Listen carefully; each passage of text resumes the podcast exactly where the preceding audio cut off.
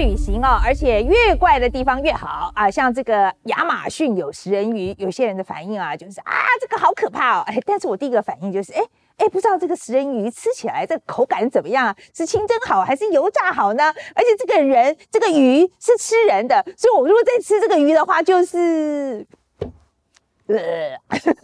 听起来蛮恶心的啊！但我这么爱旅行的人，我觉得现在能去的地方真的越来越少了。像是香港哦，不管我多么爱吃这个拥挤的烤鸭，我现在都不敢去了。我真的很怕被送终啊！那我每次这样讲的时候，就有人讲了：“啊，你怕什么啊？你自以为你自己很红？”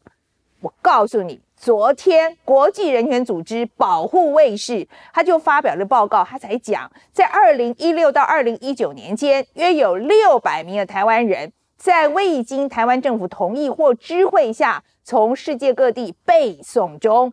这就是还把这个把这个行动叫做 中国猎捕海外台湾人。对不起啊，那这个数字听了实在很吓人哎。那我不是把自己想的多伟大了，这六百个里面。老实说，没几个比我有名，好不好？不然你讲几个来听听看看。那还有呢，这种很轻重都被抓了耶。所以现在的问题是中国利用跟各国签订的引渡条约，如果海外的台湾人出了什么事，当地政府又没有跟台湾代表处联系，反而跑去联络中国政府，那这些海外台湾人就可能被送终了。所以香港就算，哎，不去了，不去了，不是，哎。不过听说啊，这个澳门好像还没有通过送中条例，哎，那这样疫情结束之后，应该我就可以去澳门吃个蛋挞吧？哎，这个猪扒包看起来好好吃，哎，啊啊啊，什么？绰号这个洗米华的澳门博彩大亨周卓华才刚被抓，很有可能成为第一个被送中的澳门人。天呐！所以这以后连澳门都不能去了吗？中国浙江省的温州市公安局呢，在上周五晚上呢，才在官方的微博账号，就是平安温州上面发文，他就说这个周卓华为首的跨境赌博犯罪集团涉嫌在中国境内开设赌场，情节严重。那温州市的人民检察院已经向他们提起公诉，就呼吁周卓华等人应该要尽快投案自首，才有机会从宽处理。那大家要知道嘛，好，这在一国两制之下呢，澳门是可以有博弈业的，哎，所以很多赌场嘛，哈，但中国境内是不能赌博的。再加上澳门跟中国之间并没有送中条例，也就是说呢，周卓华被中国当局抓到，他在中国境内开赌场，这在中国有罪，但只要周卓华人在澳门，中国当局是抓不到他的，所以中国才会呼吁周卓华要自己自首，因为中国不能抓他嘛。而且周卓华那么有名，他这一抓，大家就会说，哎，你看，你看，你看，这个中国就是不讲法治啊，他爱抓你就抓你，哎，结果呢，隔天一早，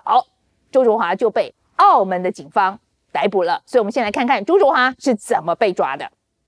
澳门的博弈产业啊，有一个很特殊的职业，叫做博彩中介人，在粤语里面呢，又叫做叠马仔。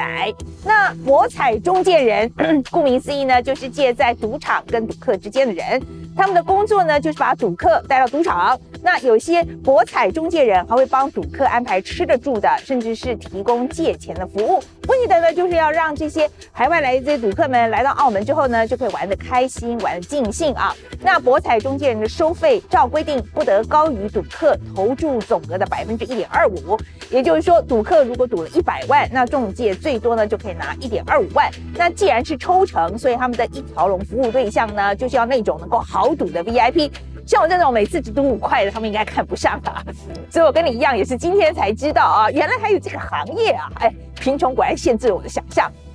周中华当初呢，就是靠博彩中介人起家的。那现在他的这个太阳城主要的业务也是在做博彩中介人，提供赌客信用贷款，也会协助赌场讨回积欠的债务。哎，就讨债公司喽。那摩根大通的分析师就指出，澳门博弈的中介人市场有百分之四十以上都是太阳城的天下。澳门博弈顾问罗杰明则认为，周卓华的太阳城营收占整个澳门博弈产业的百分之五十，而他们又有百分之五十的营收是靠赌彩中介人。也就是说呢，这一次中国政府靠逮捕周卓华，整个澳门博弈产业就有百分之二十五受到冲击。但是罗启明也说啊，周卓华的案子虽然对澳门的博弈业冲击很大，但不至于会让整个博弈业垮掉。摩根大通就预测，澳门这种由博彩中介人推动的贵宾赌厅获利的模式呢，在接下来几周的获利可能会减少一半。到了二零二三年，澳门贵宾的一个赌厅的获利可能只剩下百分之四了。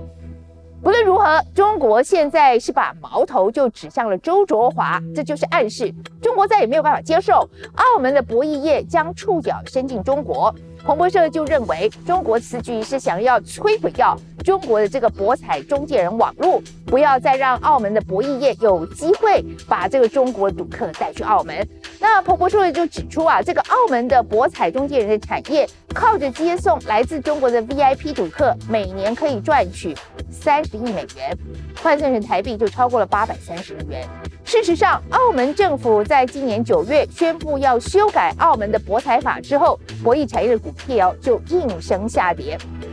不到三个月的时间，它就蒸发了一百八十亿美元。那正好明年六月呢，澳门有六家澳门的赌场需要换发赌场牌照，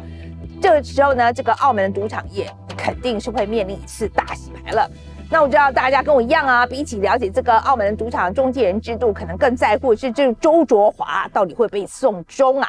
不过目前周卓华人还在澳门啊，那澳门警方目前也说会依照澳门法院的方式来处理，所以在周卓华真的被送终之前呢，仍有待观察澳门的警方接下来会怎么做。按照澳门司法警察局啊目前的这个说法啊，澳门警方一直跟世界各地的执法机构交换情报，他也否认啊这一次逮捕周卓华等人跟这个温州法院下达的逮捕令是有关的。但这个时机点也太刚好了吧？澳门大学的政治学家这个邝举金啊，他就告诉这个南华早报，这一次逮捕周卓华时间点真的很容很让很容易让人怀疑，这澳门警方是听命于中国的。但他哦还是愿意相信啊，这纯属巧合，或许真的就像澳门警方所说的是澳门警方主动侦查的结果。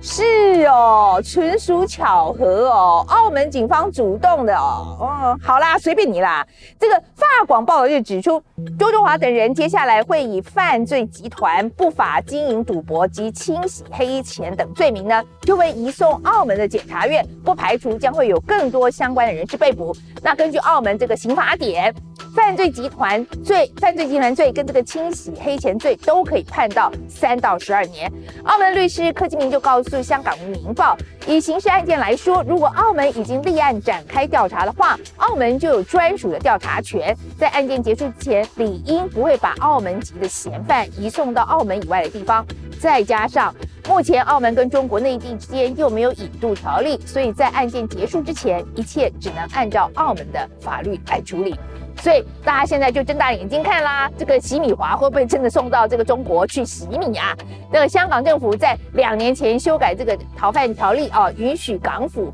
将犯罪嫌疑人移送中国大陆审理之后，就引发长达一年的反送中示威抗议运动，直到去年九月通过了港版国安法，迫使港人不敢再上街抗议政府，才画下了一个逗点。你觉得这个周中华的案子是不是会开启澳门人送终的先例呢？那澳门人会怎么反应啊？还是这个澳门的司法部门可以处理呢？不过我看那个澳门的猪扒包，我这辈子还是吃不到了了。